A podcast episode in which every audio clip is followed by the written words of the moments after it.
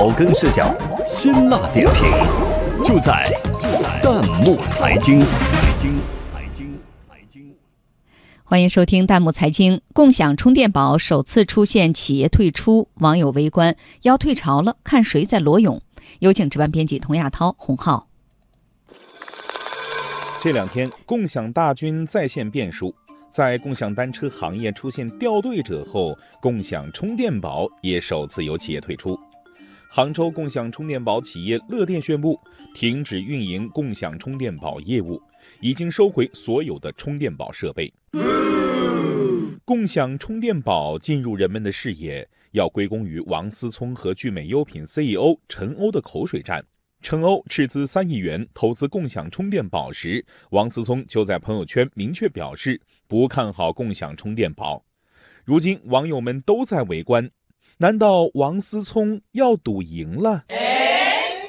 其实，共享充电宝出现以来，就一直面临着是真需求还是伪共享的质疑。有网友说，在充电器和充电宝都没有带的情况下，有个共享充电宝还是挺有用的。网友阿军的太阳花就表示，最重要的是应急呀。不过，认为共享充电宝是伪共享的也不少。网友薇薇安说：“我都没电到自动关机了，你还让我扫码支付？” 二零一七 LPF 表示，共享充电宝可能被植入程序盗取手机各种信息，隐患很大。洛尼塔大叔认为，共享充电宝大部分放在餐厅和商场，似乎放错了地方，总觉得应该多在火车、汽车、高铁投放。